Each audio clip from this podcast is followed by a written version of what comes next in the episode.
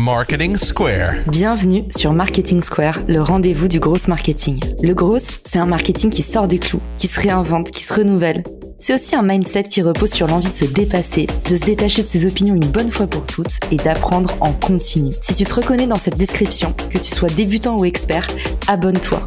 Ce podcast va devenir ton meilleur allié. Vous êtes une marque ou une entreprise qui cherchez à étendre votre portée sur les réseaux sociaux ou bien un créateur de contenu à la recherche de partenariats? Richmaker est là pour vous aider. Cette plateforme de mise en relation entre marques et influenceurs spécialisée en B2B est conçue pour vous permettre de toucher de nouvelles audiences à moindre coût. Avec Richmaker, vous pouvez trouver les partenaires idéaux pour votre prochaine collab en un clic. Rendez-vous sur Richmaker pour faire le plein d'idées et développer ce levier inexploité qu'est le partenariat. Bon épisode à tous Bonjour à tous et bienvenue dans ce nouvel épisode de Marketing Square. Aujourd'hui, on va parler bien-être au travail. J'ai le plaisir d'accueillir Céline Dubay, qui est chef d'entreprise spécialisée en ergonomie, c'est-à-dire qu'elle forme les entreprises ou les individus à améliorer et adapter leur lieu de travail. Céline, bienvenue dans le podcast. Salut Caroline, un grand merci pour l'invitation euh, sur ton podcast. Ça me fait vraiment plaisir de pouvoir échanger avec toi sur le sujet aujourd'hui. Génial, et eh ben plaisir partagé Céline. En plus c'est ton premier podcast, donc on va t'envoyer un max de force. Je suis sûre que ce sera pas le dernier. Et on s'est rencontrés dans les commentaires LinkedIn parce que je parlais des maléfices pour la santé d'être entrepreneur. On est toujours poussé à la sédentarité parce qu'on travaille de longues heures, souvent dans la même position. Quand on est podcasteur, c'est encore pire. Et du coup, je m'intéresse de plus en plus euh, aux nouvelles façons de travailler. Je sais qu'il y en a beaucoup qui écoutent le podcast, qui sont pas seulement entrepreneurs, mais aussi salariés, qui font du remote, qui travaillent à la maison ou qui travaillent dans des entreprises qui ont besoin de se renouveler, de renouveler leur espace de travail. Donc aujourd'hui, tu vas nous donner des actions simples et concrètes à mettre en place sur notre lieu de travail pour pouvoir bah, justement ne pas trop abîmer sa santé. Exactement. Je vais donner euh, plutôt qu'une méthode, des petites astuces et aussi des points de vigilance pour bien ou mieux s'installer en fait à son poste de travail. Parce que c'est vrai qu'on est de longues heures à un poste de travail et parfois quand on est mal installé, effectivement, comme tu viens de le dire, ça peut faire des dégâts. Et je vantais d'ailleurs sur LinkedIn les bénéfices du bureau assis debout. Je vous mettrai le lien euh, du poste dans les ressources de l'épisode. Céline, quand on se tient toujours voûté comme ça, le bureau assis debout, est-ce que ça peut être une des réponses? Alors c'est vrai que le, hum, le fait de travailler avec un bureau assis debout, ça nous permet d'être moins statique. On n'est pas fait pour rester 8 heures assis et on n'est pas fait pour rester 8 heures debout. En ayant un bureau euh, qui est réglable en hauteur, ça nous permet facilement de changer, de varier de position, donc c'est tout bénéfice. Et c'est quoi un peu les grands problèmes qui reviennent le plus autour de toi, Céline. C'est quoi les pires plaintes? De quoi est-ce qu'on souffre aujourd'hui dans le monde du travail le plus? Chez les personnes qui travaillent devant un écran euh, toute la journée, les problèmes principaux, ce sont d'une part la fatigue visuelle, donc la fatigue visuelle, c'est euh, quand on a les yeux qui coulent, les yeux qui piquent, les yeux rouges à la fin de la journée. Donc c'est pas quelque chose qui se manifeste le matin à 8 heures, mais plutôt quelque chose qui se manifeste euh, en fin de journée. Donc cette fatigue visuelle, c'est quelque chose qui est assez important chez les personnes qui travaillent toute la journée devant un écran. Et puis un autre problème, c'est tout ce qu'on met sous cette grande étiquette euh, troubles musculo-squelettiques. C'est en fait les atteintes de l'appareil locomoteur, que ça soit des atteintes des articulations, des muscles, des tendons, des symptômes connus, c'est le syndrome du tunnel carpien, par exemple, ou euh, une hernie discale, ou des tensions dans la nuque, etc. Donc ça, c'est un autre grand problème. Donc tout ce qu'on met sous cette étiquette des troubles musculo-squelettiques. J'en profite pour faire un petit clin d'œil à mon ami Arthur Aubeuf euh, qui écoute souvent le podcast. Lui, il s'est acheté des lunettes anti-lumière bleue. Est-ce que tu as entendu parler de cet accessoire info ou gadget? Pour moi, c'est un gadget. Ces lunettes, elles vont neutraliser la lumière bleue, mais la lumière bleue, finalement, on en a besoin la journée. La lumière extérieure, elle a une grande partie de lumière bleue. Donc la lumière bleue, on en a besoin pour bien fonctionner le jour. Par contre, c'est vrai qu'il y a un amalgame qui est fait avec euh, cette lumière bleue. Le soir, on ne devrait pas trop y être exposé parce que ça va inhiber en fait la sécrétion de mélatonine. La mélatonine, c'est l'hormone qui nous prépare au sommeil. Donc le soir, il faudrait d'être exposé à cette lumière bleue, mais la journée, pas forcément. Excellent, parce que Arthur me disait en fait que depuis, il n'avait plus de mots de tête. Et moi, comme je suis influençable, j'ai tout de suite acheté mes lunettes anti-lumière bleue. D'ailleurs, on, les mettra pour illustrer le, le post du jour sur LinkedIn. Donc, rendez-vous dans les ressources de l'épisode si vous voulez voir le look que ça me fait. Mais en tout cas, Céline dit en partie bonne pratique si vous les portez le soir pour mieux reposer vos yeux. Mais ça reste quand même un petit peu un gadget. Merci Céline d'avoir euh, levé le voile sur ce sujet. Je sais qu'il y a beaucoup de légendes et beaucoup de gadgets qui circulent. J'espère qu'on aura l'occasion d'en parler, les nouveaux sièges, les nouveaux tapis, les nouveaux écouteurs, les nouveaux casques anti-bruit. Donc j'espère qu'on aura euh, l'occasion avec toi de lever un petit peu toutes ces euh, légendes urbaines et de comprendre à la fin de l'épisode quelles sont les bonnes pratiques qu'on peut implémenter dès maintenant et quelles sont les fonctionnalités un peu gadgets dont on n'a pas vraiment besoin. C'est parti du coup pour les actions indispensables, Céline. Employé ou entrepreneur, qu'est-ce qu'on devrait mettre en place là demain pour mieux travailler? Un des points que j'aimerais aborder avec vous, c'est ce qui concerne l'ambiance lumineuse. C'est un, thème qui est souvent négligé et ça peut justement créer cette fatigue visuelle que j'ai mentionnée un peu plus tôt.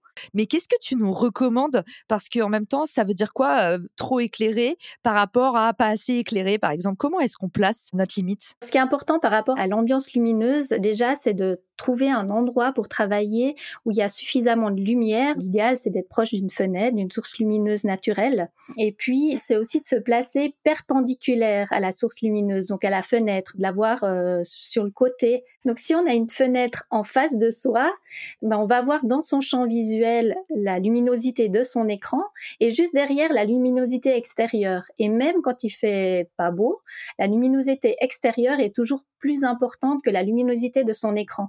Et cet écart de luminosité, c'est quelque chose qui fatigue énormément les yeux. Donc vraiment éviter de se placer face à une fenêtre, même si on a un super paysage en face de nous. Vraiment essayer de se positionner avec la fenêtre sur le côté. C'est là qu'on est le moins gêné par rapport à la lumière.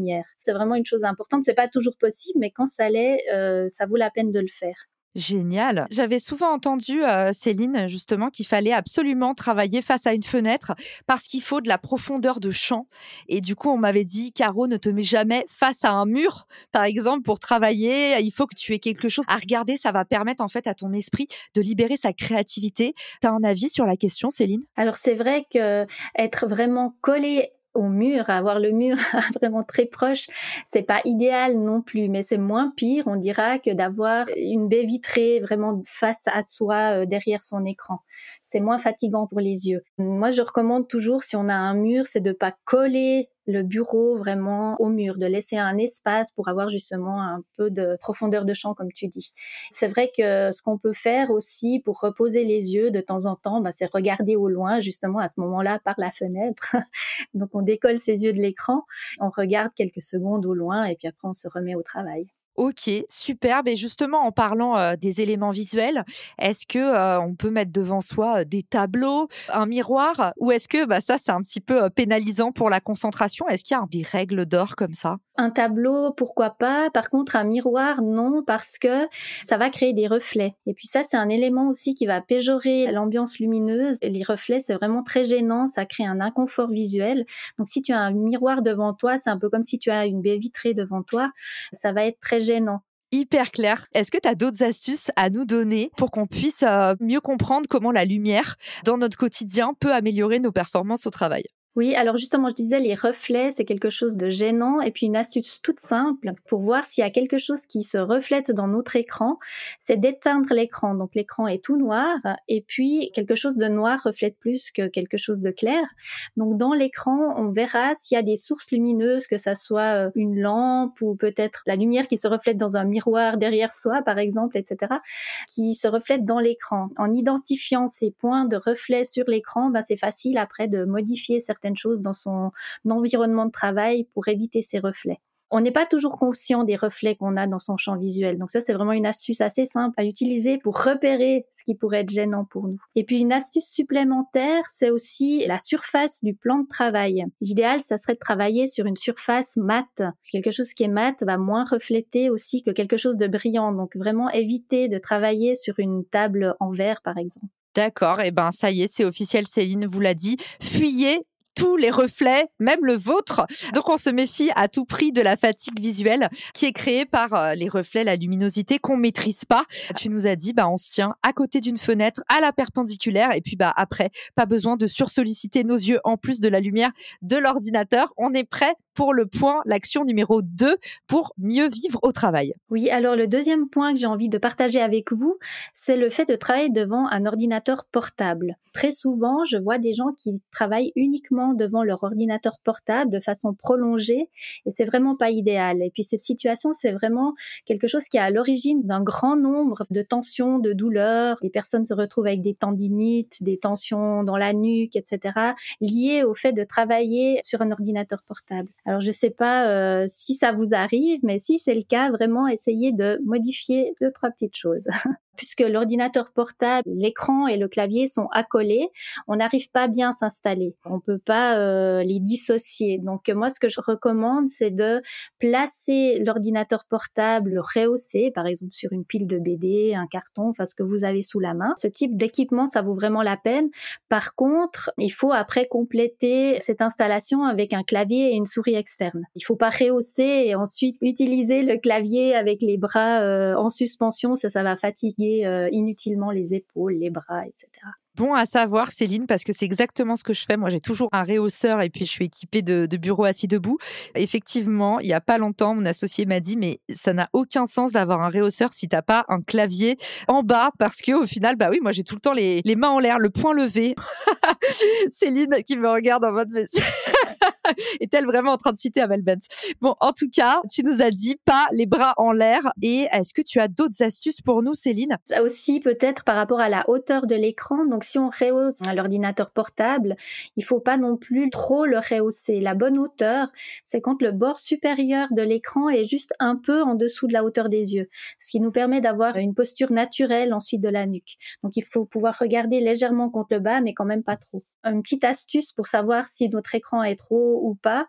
Il faut pouvoir voir par-dessus l'écran sans avoir besoin de se lever. Si on doit se lever comme ça pour regarder par-dessus l'écran, c'est qu'il est un peu trop haut. Ok, bah moi il était trop bas, je m'en suis rendu compte, je sais pas si tu vois, je viens de remonter mon bureau. Comme ça, j'ai passé le test. Ok, hyper pratique Céline. J'adore ce que tu dis, surtout que effectivement les ordinateurs portables c'est devenu la base. Je connais beaucoup de gens qui en ont, donc oui, investissez dans un petit rehausseur, ça vaut 30 euros sur internet et puis bah vous pouvez même euh, les amener pour certains avec vous et les plier facilement pour les avoir euh, dans votre sac. Action numéro 3, Céline, une fois qu'on a bien compris comment gérer la lumière et comment adapter son ordinateur portable? Qu'est-ce qu'on fait? Aussi, quelque chose que je vois souvent, c'est des gens qui travaillent avec des souris qui sont pas adaptées à eux. C'est important de bien choisir sa souris. Et comment bien choisir sa souris? C'est pas la couleur. Il faut pas choisir une couleur bleue, vert, jaune juste parce qu'on aime bien la couleur. C'est pas le look qui est important. Est-ce que tu sais d'ailleurs, Caroline, toi, quel est le critère d'une bonne souris? Non, je connais pas les critères. D'ailleurs, je vais te dire, j'ai pas de souris. Le critère important pour choisir sa souris, c'est la taille de la souris. Donc, si quelqu'un a une grande main et qui se retrouve avec une petite souris, ben, il va avoir les doigts crispé pour la maintenir. Et à l'inverse, quelqu'un qui a une petite main et qui se retrouve avec une grande souris, ben, cette personne-là va devoir écarter les doigts pour bien maintenir la souris et ça va créer des tensions dans le poignet, jusque dans le coude et voire plus haut. Après, euh, on peut choisir une souris classique, euh, symétrique, standard. Ça peut être une souris euh, semi-verticale, mais attention, il faut qu'elle soit adaptée à la taille de sa main. Et je savais même pas qu'il y avait plusieurs tailles. Mais maintenant, prenez ça en compte si vous voulez pas finir avec des mains de gargouille. Merci Céline de nous avoir euh, partagé tes actions. Est-ce que tu as encore un petit conseil de fin? Alors, ce que j'ai envie de partager, c'est un peu une mise en garde. En tant qu'ergonome, il y a quelque chose qui m'hérisse les poils. Je pense que je suis pas la seule ergonome à qui ça hérisse les poils. C'est tous ces produits qui sont vendus comme étant entre guillemets ergonomique. Je pense que vous avez déjà tous vu euh, de la publicité pour une souris ergonomique. On vient de parler de souris, hein, donc une souris ergonomique, une chaise ergonomique, un clavier ergonomique. Attention à ces produits vendus comme ergonomiques. Je veux pas dire qu'ils sont pas bien. Ce qu'il faut retenir, c'est qu'un objet ergonomique, finalement, ça n'existe pas. Un objet est soit adapté à une situation, à une personne, à un usage, mais euh, c'est tout ergonomique ou pas, c'est pas un gage de réussite à quelque part. En tout cas, c'est pas du one size fit all, il n'y a pas de critères universels. Merci Céline d'avoir été avec nous. Dis-nous vite où est-ce qu'on peut te retrouver pour recevoir la crème de la crème des conseils pour organiser son espace de travail et mieux vivre les longues journées de taf, que ce soit euh, au bureau ou à la maison? Alors, on me trouve sur LinkedIn, ben, où on s'est trouvé d'ailleurs. on me trouve sur Instagram et puis sinon sur mon site internet, où là aussi, pour les personnes qui veulent aller plus loin, euh, il y a différentes choses qui peuvent être intéressantes, euh, notamment une formation en ligne où les personnes peuvent euh, être guidées pas à pas pour aménager leur poste de travail à écran de A jusqu'à Z. Donc voilà. Génial. Et eh ben, on sait où te retrouver, Céline, pour te soutenir ou connecter avec toi. Merci d'avoir été présente aujourd'hui. Et puis, je vous dis à tous, à très vite pour un prochain épisode de Marketing Square. Ciao! Si cet épisode te plaît, tu peux le partager en me taguant ou lui laisser 5 étoiles sur Apple Podcast. Marketing Square.